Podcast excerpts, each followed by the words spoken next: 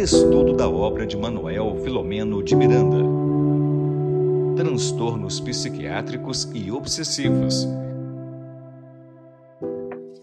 Muito boa noite, meus queridos amigos, minhas amigas que já estão aqui a postos. Boa noite, Dirana. Boa noite, Rita, né? Então, muita alegria que estamos aí em mais um estudo né, da obra do, desse livro maravilhoso, transtornos psiquiátricos e obsessivos. E nessa live, a live de número 20, hoje são 6 de setembro de 2023, passa rapidinho, né, Tiago? Tiago é o nosso doutor, nosso doutor, Exatamente. doutor, né? Espírita, lá da, de Manaus, ele é presidente da Federação Espírita Amazonense, a FEA, e estuda, né, e tem esse ele gosta desse estudo dessa área né da, dos como que você coloca Tiago melhor você se apresentar porque eu me perdi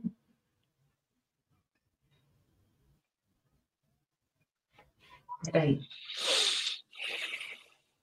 Deu uma, deu uma falhadinha, Regina, não, não, não entendi o que você perguntou. Eu disse que você tá, é, aprofunda nos estudos na, na área da, da, Eu queria falar, da, não era psicologia, então fugiu, eu falei, vou passar para ele, para ele dizer.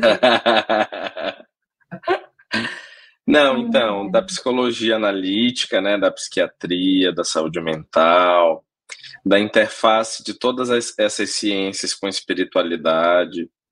Então é isso, é, é sempre algo que me chama muita atenção. Isso, muito bem. E nós queremos agradecer também aos nossos parceiros de transmissão, que agora eu deixo rolando a tela, né?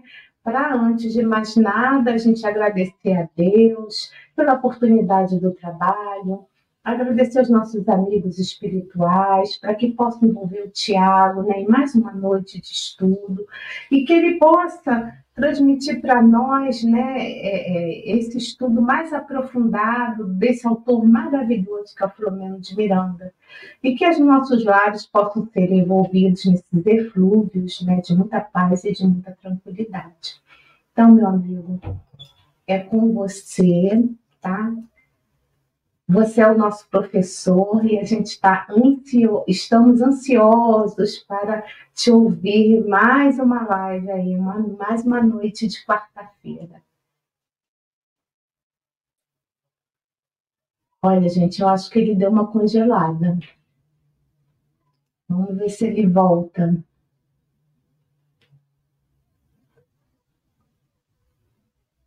Oi.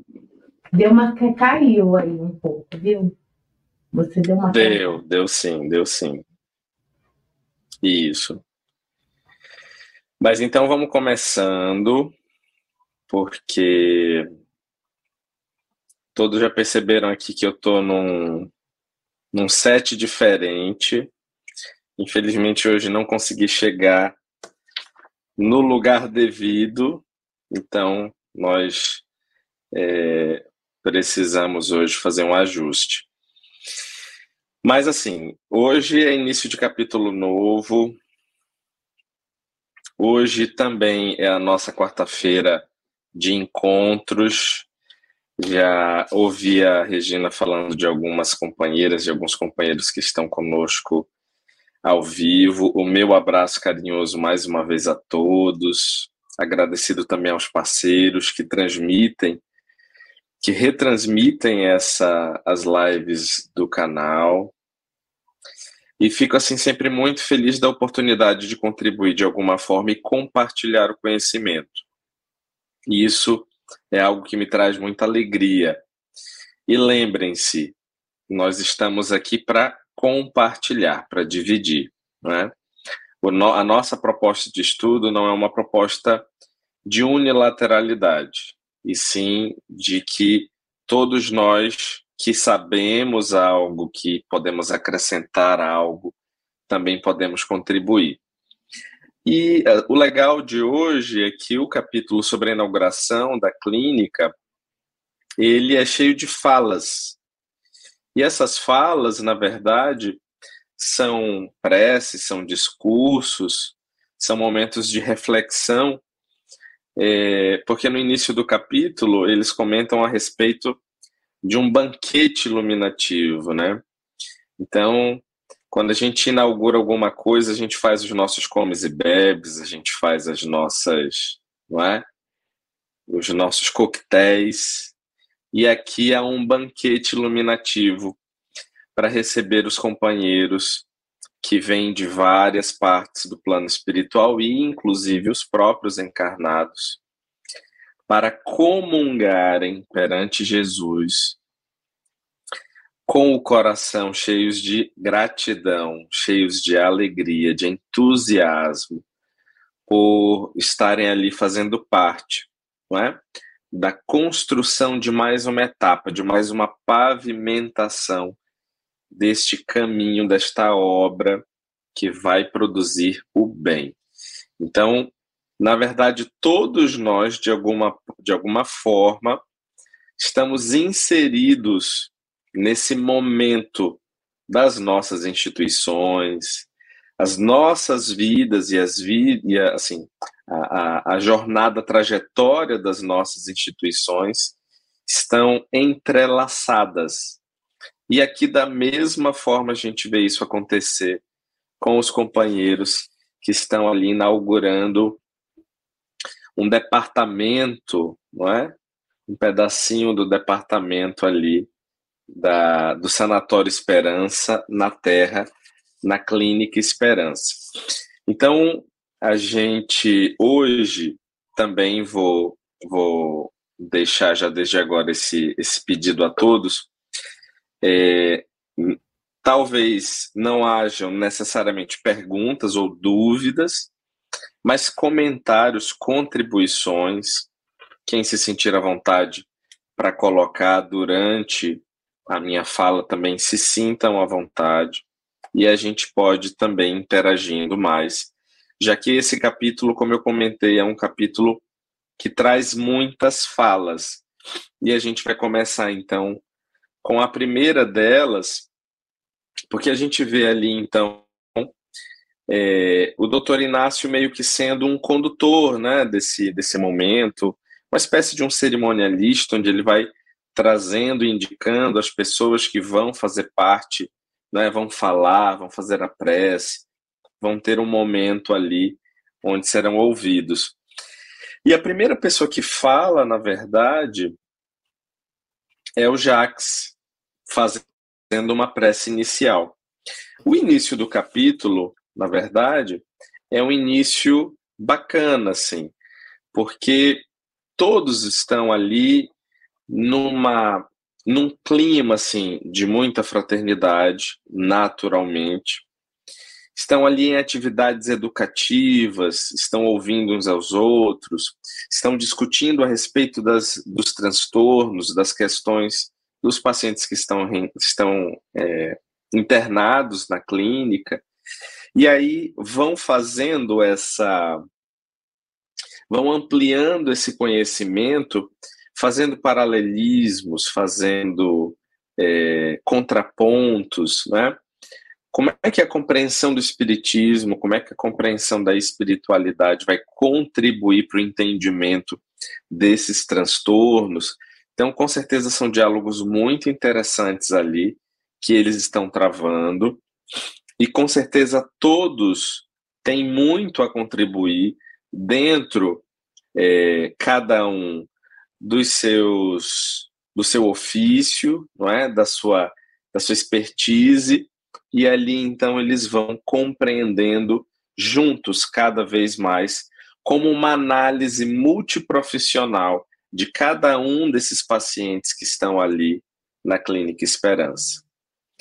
É, nós buscamos hoje, a nível é, de trabalho na Terra, assim, a nível de, de SUS mesmo, a gente tem cada vez mais buscado esse caminho, onde cada um dos profissionais ele se entende como é, intermediador de um saber e cada um desses saberes vão se unir, vão se somar para que a gente possa construir um plano terapêutico para aquele paciente que chega até a gente.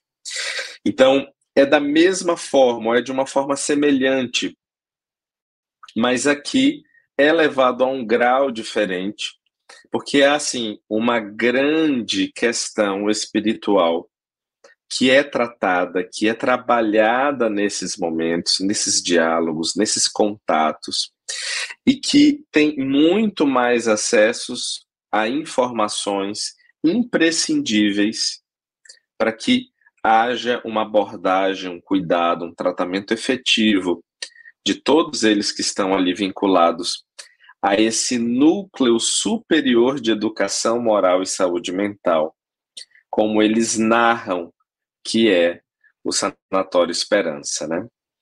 Então, vão chegando ali os companheiros, Bezerra de Menezes é, é, marcou presença, assim como Eurípides Bassanufo também, que não podia faltar.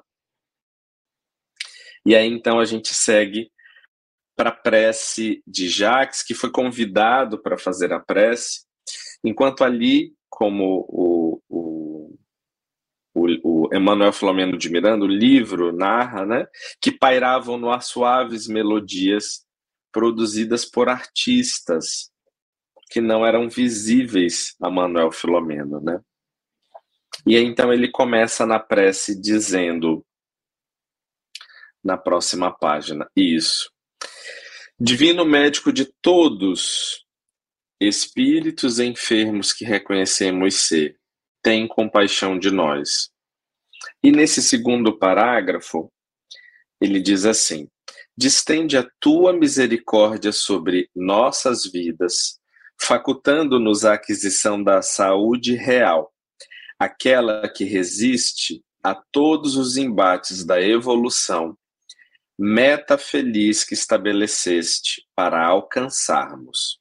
E aí eu vou dar, vou deixar, é, vou pedir aqui para fazer uma fala a respeito desse parágrafo. Não tira ainda, Regina, por favor, que eu vou ler mais um pouquinho ele enquanto eu falo. E eu vou repetir mais uma vez agora a leitura. Distende a tua misericórdia, facultando-nos a aquisição da saúde real, aquela que resiste a todos os embates. E eu não sei se nós já conversamos em algum momento a respeito deste conceito mais transcendente sobre saúde. Eu acho que nós já falamos aqui e ali mas eu vou relembrar porque Jacques começou a sua prece falando sobre isso. E o que, que tem de interessante aqui? Se a gente para para discutir esse parágrafo, a gente percebe que ele resumiu o trabalho assim, do livro inteiro. Por que, que ele faz isso? Por que, que ele resume o trabalho do livro inteiro? Porque aqui ele está falando sobre a aquisição de uma saúde real. E nós estamos falando sobre transtornos psiquiátricos e obsessivos. Por que, que nós temos transtornos psiquiátricos? Por que, que nós temos as obsessões? É, por que, que nós reencarnamos várias vezes experimentando a dor e o sofrimento, resgatando, espiando, aprendendo? Porque nós temos é, falhas ou vícios morais que nos impelem ao erro, certo? Então, os nossos, as nossas imperfeições morais são as verdadeiras causas da nossa falta de saúde real. Então, quando nós não temos saúde real, a gente precisa ler aí dentro que ele está pedindo a nossa transformação essencial. Porque a partir do momento que isso acontece, eu passo a usufruir de uma sintonia, de uma estabilidade interior que não me deixa ter determinados tropeços. Se a gente pega o, o exemplo mais é, vívido nas nossas cabeças que o livro nos trouxe, que é o Anselmo, que acabou de desencarnar no capítulo anterior, que tem todo um trabalho da, da espiritualidade para que ele não sofra ainda mais no momento da desencarnação. Isso acontece porque, pelas suas próprias imperfeições, ele produziu o mal em grande escala, em larga escala. E aí, todos esses espíritos enraivecidos, na busca por uma vingança, querem que ele pague da forma como eles entendem que Anselmo deveria pagar. Se Anselmo não tivesse, então, essas imperfeições morais, ele não teria tido esses erros. E o que, que esses erros atraíram, na verdade? Uma, um comprometimento desse perispírito, não é? uma distonia desse perispírito. E aí esse perispírito acaba arcando ao renascer com um ônus da consciência de Anselmo. Percebem? Então, a primeira ideia que Jacques traz no momento da prece é que Jesus tem condições de nos trazer a aquisição da saúde real. E essa saúde real, então, a pedido da, a pedido da misericórdia de, de Deus sobre as nossas vidas, né? É aquela que resiste a todos os embates, meta feliz que estabeleceste para alcançarmos. Então, alcançar a felicidade significa alcançar um patamar de transformação moral que seja de tal forma é, impactante na minha vida que eu caminho, é? eu renovo os meus caminhos, os meus passos, eles passam a ser firmes na direção do bem. Então, é a produção do bem, a transformação moral que vão me trazer a aquisição da saúde real. Então, ao passo de que eu adoeci e trato o meu transtorno e trato o meu agravo de saúde, eu não devo ficar apenas com o olhar focado neste ponto. Eu preciso correr por fora para conquistar a saúde real. E a saúde real eu vou conquistar na propagação do bem, né? na produção, na construção do bem na vida das pessoas e, consequentemente, na minha vida. Então, eu destaquei quatro pontos assim importantes da prece de Jacques, que ele fala, então. Pode passar, por favor. Aí. Reconhecemos as dificuldades que nos impedem o avanço, mas identificamos os infinitos recursos de que dispões e podes ofertar-nos em forma de luz e de sabedoria. E, assim, esse, esses infinitos recursos que Deus dispõe também foram bem exemplificados ali no, na desencarnação de Anselmo. A mãe intercede, o amor intercede. E que amor é esse, não é, dessa mãe por Anselmo? Ou a gente chegou a pensar ou a gente não chegou a considerar, por exemplo, que o amor de Deus por Anselmo ainda é infinitamente maior que o amor dessa mãe por esse filho. Vocês pararam para pensar nisso? O, esse amor de Deus, essa, esse patos, não é? Essa, essa empatia de Deus por Anselmo, não falando da gente, vamos tratar agora aqui só do Anselmo, né? Do Anselmo em sofrimento, o que que eu disse, né? O que que Joshua Eshel falava? Ele também sofre, Deus também sofre, né? E ele também vai se esforçar, criando condições na vida de Anselmo para que ele possa perceber este amor. Olha que coisa poética. E isso aconteceu, não é? A mãe dele foi essa emissária, foi essa mensageira do amor de Deus na vida de Anselmo, para que ele se desse conta de que novos patamares ele precisava alcançar, de que novos caminhos ele precisava caminhar para se refazer daquilo que ele fez e para construir uma nova história. Então, tá claro que Deus vai vai não, se desdobra de mil maneiras possíveis para que esse amor consiga ser visto por nós. Porque muitas vezes, lembra no capítulo anterior, a nossa desobediência, a nossa resistência, não é? A nossa prepotência, egoísmo e vaidade, chagas da humanidade. O, o nosso a nossa sempre certeza de que nós estamos com a razão, de que nós estamos certos, de que é a nossa escolha, a nossa decisão a melhor para nós.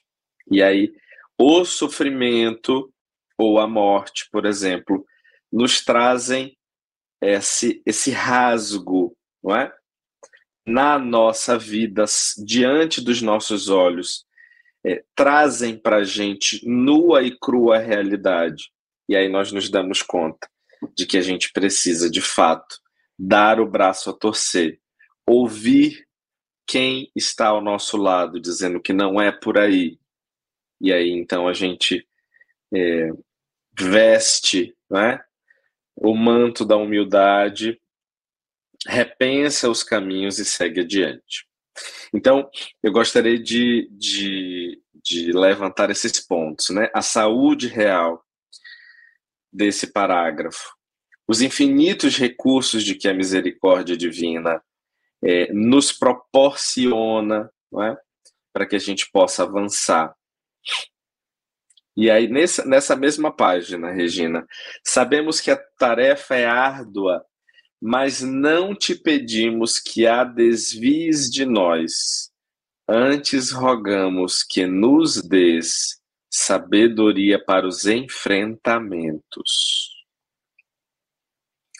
E aí ele segue falando algo que eu achei super bonito, especialmente com os espíritos que se consideram teus e nossos inimigos adversários na indimensional loucura que os vence.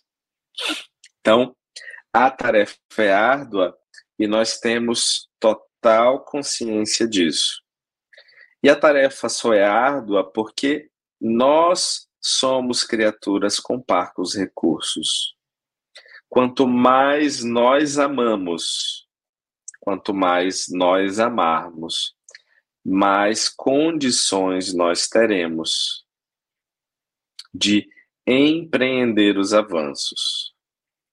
E aí, por exemplo, a gente tem várias histórias legais assim sobre isso, né? Eu lembro, por exemplo, de uma pitoresca é, assim da mãe de Chico, não é? Que da mãe do pai de Chico. Quem conhece um pouquinho a história de Chico Xavier sabe que o pai dele era uma pessoa difícil demais de lidar, extremamente dura, grosseiro. E a mãe do Chico era aquele amor, era aquele afeto, era aquele cuidado, era aquele sentimento. E aí é, ela se prepara para novas experiências para cuidar dele, para ser esposa de novo, se eu não me engano, ou para ser mãe, não é? E aí a gente diz assim: meu Deus, mas ela já nem precisava mais reencarnar com esta criatura. Por que, que reencarna? Por que, que volta mais uma vez a experiência com essa pessoa difícil? E aí isso tem a ver exatamente com esse ponto. A tarefa é árdua, mas não te pedimos que desvie de nós.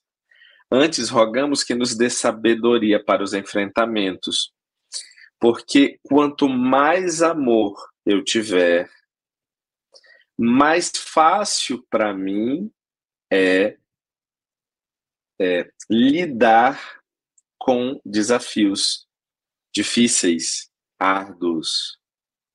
Então, quanto mais condições, quanto mais amar, esse sentimento de amor vai me trazer capacidades, habilidades emocionais, afetivas, para lidar com pessoas difíceis, com situações difíceis, com questões difíceis, que sempre alcançam o nosso coração.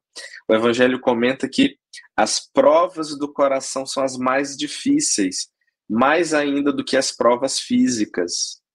As provas físicas, elas produzem dor, elas produzem desconforto, mas as que afetam o coração, elas consomem as nossas energias de tal forma que nós nos vemos é, sem ânimo, sem força, sem energia, com vontade de entregar os pontos, com vontade de ver a vida passar e a gente não dá conta do que precisa fazer.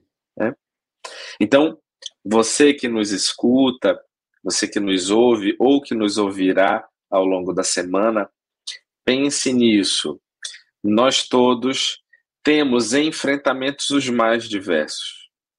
Então, quanto maior a nossa condição de amar, quanto maior a nossa habilidade de sentimento, menos difícil será as questões, ah, as tarefas que parecem mais árduas, porque quanto mais amor, menos dor, né?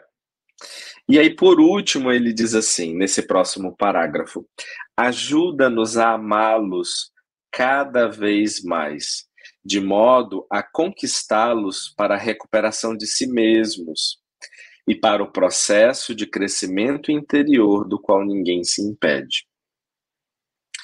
E aí ele praticamente encerra a prece com essa com essa frase e que também encerra uma, uma outra verdade a respeito do sentimento do amor, né?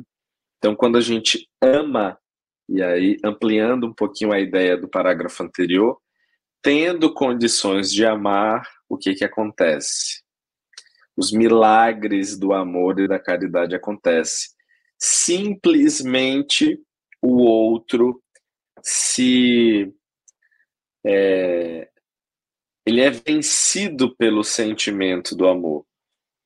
Ele é envolvido por um sentimento que não é o da imposição pela razão, e ele é abraçado por essa condição que alcança também a, a, em nível de afeto o outro, e ele compreende então sem muita cognição, mas com o afeto, com o sentimento de que ele precisa então fazer o que é devido, que ele precisa caminhar, que ele precisa se refazer.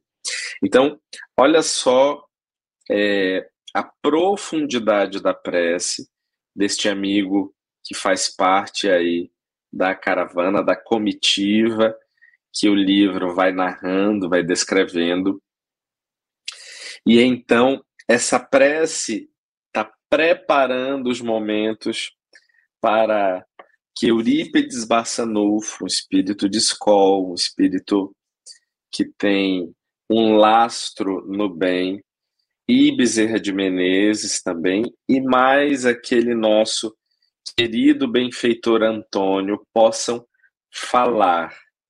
E eles vão falar neste capítulo em que todos estão emocionados com a possibilidade é, de um departamento do Sanatório Esperança é, materializado numa clínica na Terra.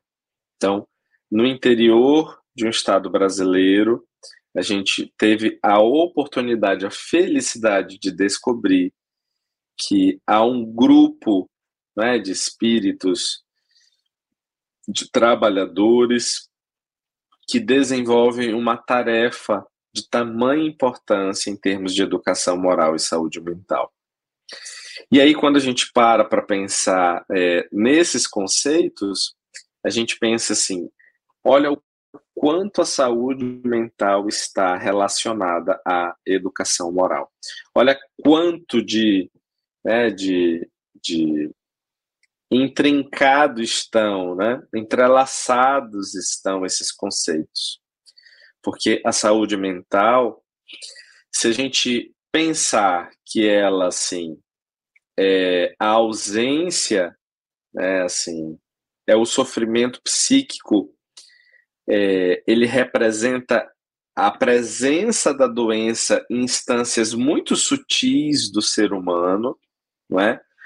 que é o seu psiquismo, que é a mente, e para os espíritas, que é o perispírito, que é o espírito imortal.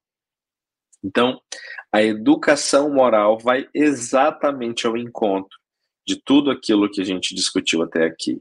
Né?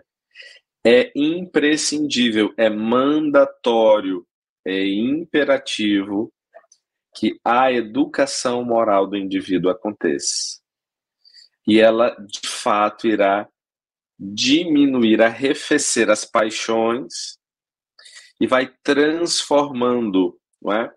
Ela talvez seja a única terapêutica de prevenção e de tratamento. Ela é tratamento e prevenção de todas as doenças que a gente possa ter, não é? Desde as mais simples, desde as mais inofensivas até as mais mortais, as mais letais, as mais é, difíceis, não é? As que mais trazem para a gente sofrimento.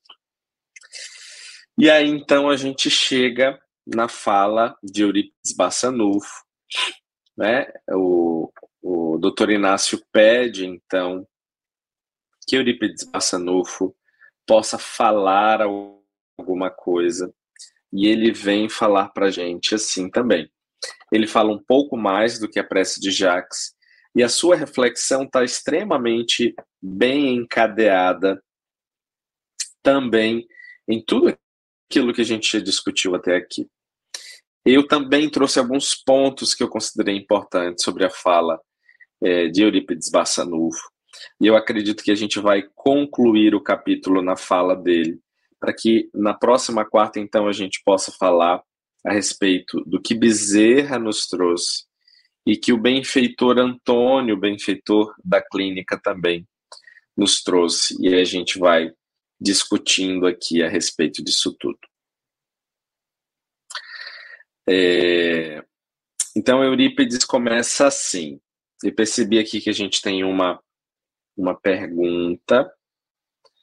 É, eu vou deixar eu vou deixar essa perguntinha, viu, Maria das Graças, para o nosso momento de perguntas. Te agradeço pela, pela participação. Ela também fez mais uma fala aqui depois. E aí, então, a gente vai falar aqui sobre Eurípides, em seguida a gente responde a tua dúvida, tá bom?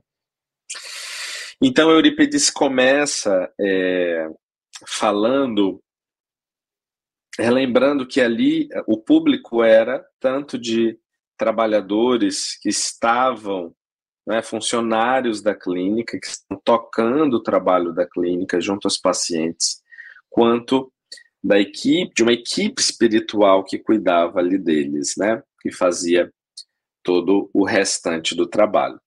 Na página anterior, é, ele começa dizendo assim: Enquanto estrugem em muitos lugares os látegos do desespero e da loucura, dilacerando o dorso das criaturas humanas.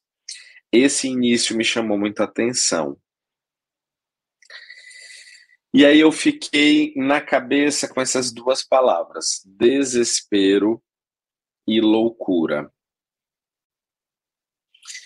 E parando para assistir os telejornais, parando para a gente ver o que, que é noticiado nas mídias, na internet, nós vamos ver o quanto a nossa sociedade permanece, prossegue adoecida. Há ainda inúmeros crimes acontecendo. Enquanto que há mais de dois mil anos a fala de Jesus foi sempre pela fraternidade. E nós ainda estamos numa luta fratricida que compromete, que absorve, né? que atrapalha o nosso bem-estar e o avanço da nossa sociedade. Ainda neste milênio, nós podemos experimentar o que é uma guerra. Nós estamos vendo acontecer uma guerra no nosso planeta. Então, isso é sinal de atraso moral das criaturas humanas. É, ao passo que existe, naturalmente, um sem número de pessoas investidas não é, na intenção e no trabalho de fazer o bem, de transformar essa terra num mundo melhor. Então, nesse início né, de, de, de fase de regeneração do nosso planeta, ainda nós temos uma impressão de que o mal predomina, mas o que é de conhecimento é de que a partir daqui, é, até que se efetue todo esse processo de transformação, de transição planetária para a fase de regeneração, o mal então passará a se equiparar com o bem. E esse mundo de regeneração, ele é um mundo também é, provisório, digamos assim. É uma fase é, provisória, uma fase mais curta. A gente não vai passar longos milênios numa fase de regeneração.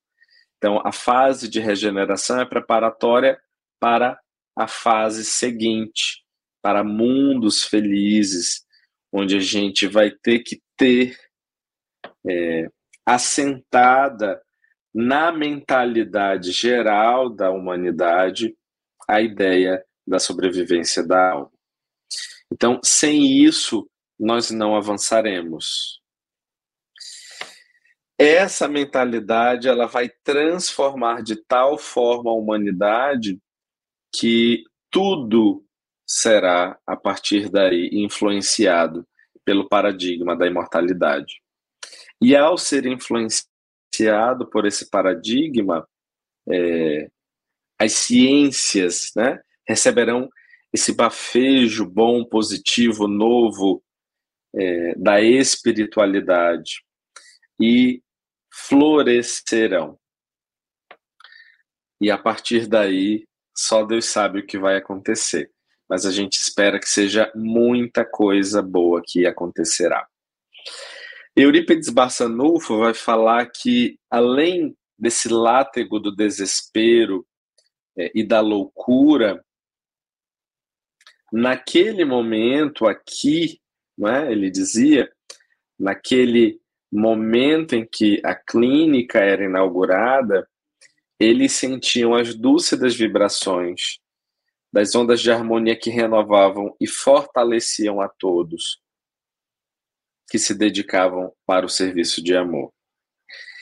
Ele diz que distraídos ainda hoje a respeito do nosso dever, no próximo parágrafo, nós avançamos é, apegados aos nossos interesses materiais e às ilusões. Então, é, a gente entra e sai da vida de uma forma ainda muito irresponsável e muito é, desconectada do propósito que é estarmos aqui.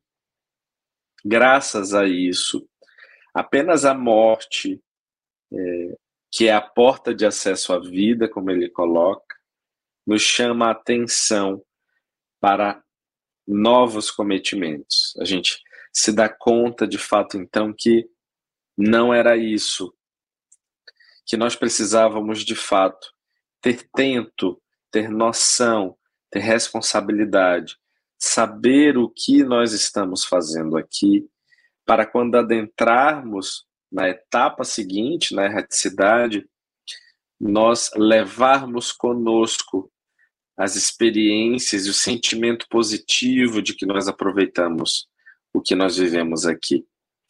Então, é, nós ainda vivemos empolgados aí no próximo parágrafo, ele comenta, é, por um corpo de breve duração. Rebeldes que somos, nós estamos é, preocupados na, na, no fruir do prazer, não é?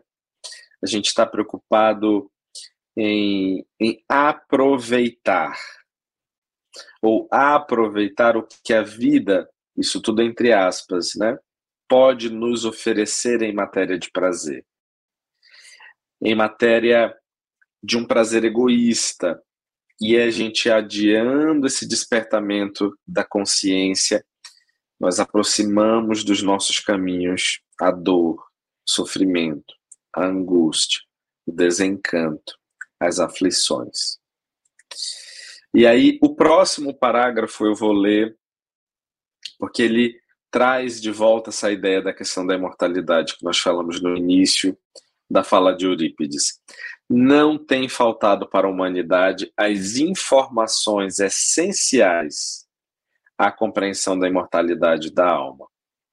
Através de embaixadores iluminados do reino dos céus, bem como das mais diversas denominações, tanto quanto as resultantes das investigações honestas realizadas por homens e mulheres dotados de sabedoria e de abnegação. Então, não nos tem faltado é, a, a ideia da imortalidade da alma. No parágrafo seguinte, Regina, no outro, por favor. Pronto. Então, ele fala que ainda a religião, a oração, a meditação, tudo o que é proposta, não é? Das orientações ou das denominações religiosas não são bem compreendidas, não não calam fundo a uma alma que está interessada em fruir, é? Que está interessada nas distrações. E aqui no próximo parágrafo, então, é, você pode passar, por favor, para a próxima página. Esses programas de divertimento e de prazeres, que é o foco da criatura irresponsável, é, não coaduna com a ideia trazida pela religião, pela espiritualidade, e pela imortalidade da alma como as reais necessidades do ser humano e os verdadeiros objetivos de uma vida aqui na Terra. Então a gente vem a passeio como ser turistas, sem a compreensão é, do grave não é, objetivo que nós todos temos e aí, consequentemente, a gente vai vendo a vida passar, é, ocupando é, os nossos caminhos com um vazio existencial que é rapidamente sentido. Então, pode passando, ele falando então sobre o apego às sensações físicas, né, que comprometem o corpo, ali mesmo, ali mesmo, na próxima página. Isso, perfeito, obrigado. Então, que vão comprometendo o domicílio orgânico, que vão trazendo para si é, companhias espirituais, não é? é? danosas, perturbadoras, e aí que vão mais uma vez ameaçando a saúde como um todo. E aí então, ao, distanciados dos compromissos de iluminação, e espraiando-se nas massas que se entregam a esses dissabores. Pode passar, por favor.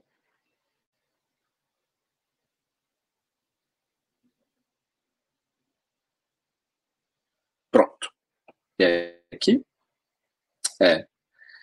aos disparates da violência e dos prazeres exacerbados em fuga espetacular da realidade. Então, é, nós já alcançamos, enquanto humanidade, diversas.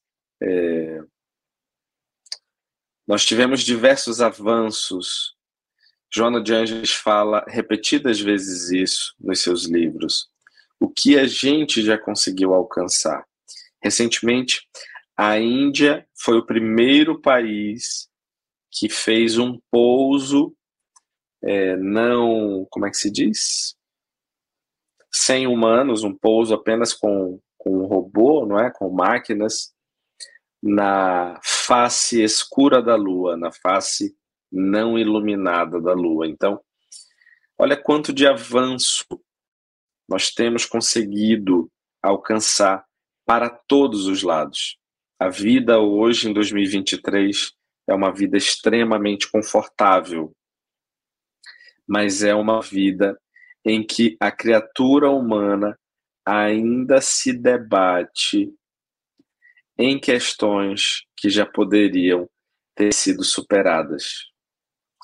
Então, nós vamos é, caminhando para a interrupção do nosso estudo, né, para o momento em que a gente para para ouvir os comentários, para ouvir as contribuições. E aí, para a próxima semana, a gente encerra a fala de Eurípides, esse amigo querido, e as demais falas do nosso capítulo da inauguração da clínica. Então vamos lá ao nosso momento de interação. Momento de interação. Perguntas e respostas. A pergunta é da Maria das Graças Alexandre, que também está sempre conosco. Boa noite, Maria das Graças. Em uma encarnação só, o paciente doente de transtornos mentais pode curar ou levar para a próxima? Legal. Boa pergunta. Maria, na semana, na, nas últimas semanas, nós trouxemos o Código Penal da Vida Futura que está no livro Céu e Inferno. E no Código Penal da Vida Futura, é, os espíritos são bem claros ao narrar que todo o sofrimento, todo o mal que a gente é, sofre, ele não tem um determinado momento para acabar. E por que, que não tem um determinado momento para acabar? Porque ele depende da nossa transformação.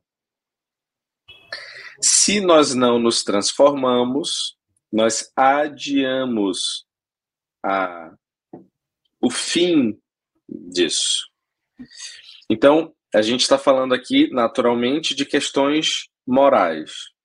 E aí, quando a gente se volta, então, para a questão dos transtornos mentais, a gente ao entender que os transtornos mentais são as consequências, como nós falamos no início, de todas essas imperfeições que produzem distonias perispirituais. Então, naturalmente, se a gente não encerra este ciclo numa vida com arrependimento, com reparação, com expiação, algo fica para as existências seguintes, até que a gente consiga concluir de fato tudo o que é preciso. Se é novamente um transtorno mental que vai comparecer, ou alguma outra doença que, que seja assim, é, a referência de uma expiação, não é? que seja o núcleo dessa expiação que a gente vai enfrentar, isso é, nós não podemos afirmar. Mas se este mal ainda não se extinguiu, e se nós ainda não concluímos a reparação do que nós fizemos, algo perdura e nos acompanha até a conclusão, até a finalização. E ela faz uma. A Maria das Graças faz um, um comentário, né? Depois. O amor cura a quem recebe esses seres, a quem recebe esses seres, tem grandes ligações com o que ocorrera. O amor cura e quem recebe esses seres tem grande, grandes ligações com o que ocorrer. Exatamente. Exatamente. Então, nada disso chega, é, cruza os nossos caminhos por, uma, por um descuido divino, não é?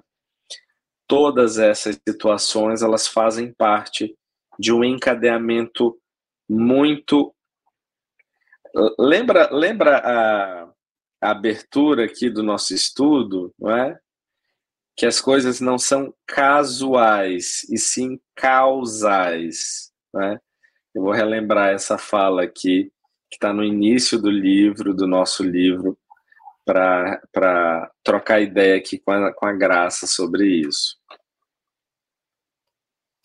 Eram essas as perguntas. Se você me perdi, permite uma colocação, o espírito. Fica à vontade, vamos lá. dificuldade ali com a saúde mental, ele, quando ele, ele dorme, ele desperta para o que está acontecendo.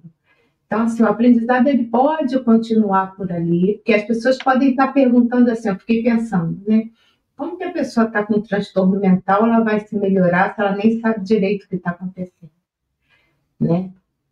nos casos mais graves. Então, sabe sim, sabe, muitas das vezes fica em estado de loucura, sim, né? A gente vai ver isso em grilhões partidos.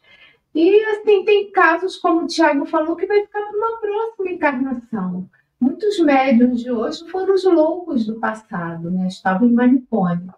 Então, assim, não existe como o Tiago acabou de lembrar que, assim, o certo e errado o claro e o escuro, então aqui vai acabar essa encarnação. Ele, opa, veio um amigo espiritual que tirou ele disso, na próxima ele vem diferente. Não tem mesmo, não.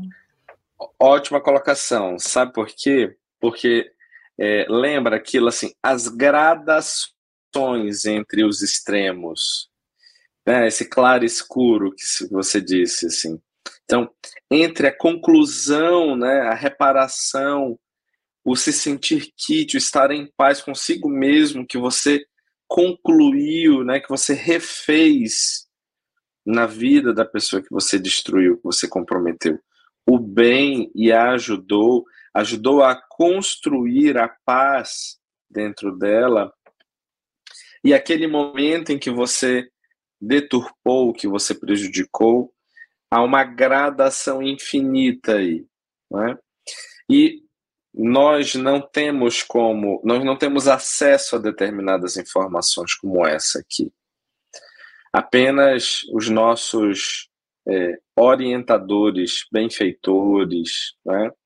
aqueles que nos inspiram a, a nos corrigir, é que sabem muito melhor e nos encaminham, né? sempre sob o auspício do amor de Deus para que a gente possa alcançar o nosso bem-estar. Muito bem, olha, terminamos aqui, Tiago. Tá? Olha, terminamos mais uma vez firmes no horário. Então, quero agradecer a todos que estiveram até aqui nesse momento, no fim, a gente vai deixar uma vinhetinha do Congresso de Sergipe, que vai acontecer aqui em setembro. Então, todos estão convidados. Também convidando a todos a estarmos novamente na quarta-feira, às 19h30, né, com a continuação desse estudo, desse capítulo maravilhoso, com a fala do Dr. Inácio Ferreira. Então, meu amigo, quer fazer algumas colocações finais? Quero, quero agradecer é, eu não vou cansar de agradecer, porque de fato é fonte de aprendizado, é fonte de, de transformação, é momento de reflexão os nossos estudos, porque eu paro e também é o meu momento de me observar, é o meu momento de, de me analisar, né, de, de perceber em que ponto na minha opinião, eu estou a respeito de todos esses detalhes, porque nós ansiamos por essa comunhão completa com a divindade. Nós ansiamos por participar de banquetes como esses que estão sendo descritos aqui neste capítulo, né? Então, é, em que ponto eu estou, não é? O que, que eu estou construindo? O que, que eu já consegui alcançar? E aonde eu preciso investir a minha atenção para que a transformação aconteça? Então, este momento é um momento de gratidão, né? Assim, eu me sinto grato por estar aqui, porque esse é um momento que me ajuda a crescer. É, Tiago, tem um. Eu vou pedir só mais um minutinho da sua atenção, que eu acabei de ler agora, aqui da Leandra Alves, o seguinte: Boa noite, meu nome é Leandra. O médico falou que estou com esquizofrenia, estou, estou muito triste. Qual palavra de consolo que você pode dar para ela nesse momento, Tiago? Leandra, o nosso boa noite, o nosso abraço a você e a gente espera, é, a gente deseja que Deus possa confortar o seu coração nesse momento, né? O momento do diagnóstico é sempre um momento difícil, é um momento duro, mas é, se as coisas caminharem para a efetivação deste diagnóstico, é, precisa haver espaço no nosso coração para aceitação. A aceitação é um passo importante para que a gente possa é, cumprir as determinações, as orientações e, em seguida, manter um quadro de estabilidade. As doenças mentais, elas não são é, um diagnóstico é, definitivo de incapacidade, de invalidez. Pelo contrário, como a gente vem aprendendo ao longo das semanas com Manuel Filomeno de Miranda, são oportunidades para que a gente refaça os nossos caminhos. Então, quem sabe você aqui conosco possa chegar a essa conclusão. Né? Manuel Filomeno vem nos ensinando isso aí há dez capítulos, que são ótimas oportunidades de transformação e de superação de nós mesmos. Então, todos nós estamos neste barco, precisando nos superar, precisando nos transformar em pessoas melhores. Então, vem conosco, a gente está à sua disposição para qualquer dúvida, para qualquer situação. Bem, então, gente, até a próxima semana. Nos vemos, no caso, quem segue é os Momentos com Flamengo de Miranda, até sexta-feira, se Deus quiser. Beijo, beijo, meu amigo. Fica com Deus. Beijo grande, bom te ver. Tchau, tchau, gente. Estude conosco. Faça parte da família Espiritismo e Mediunidade. Em Lives TV.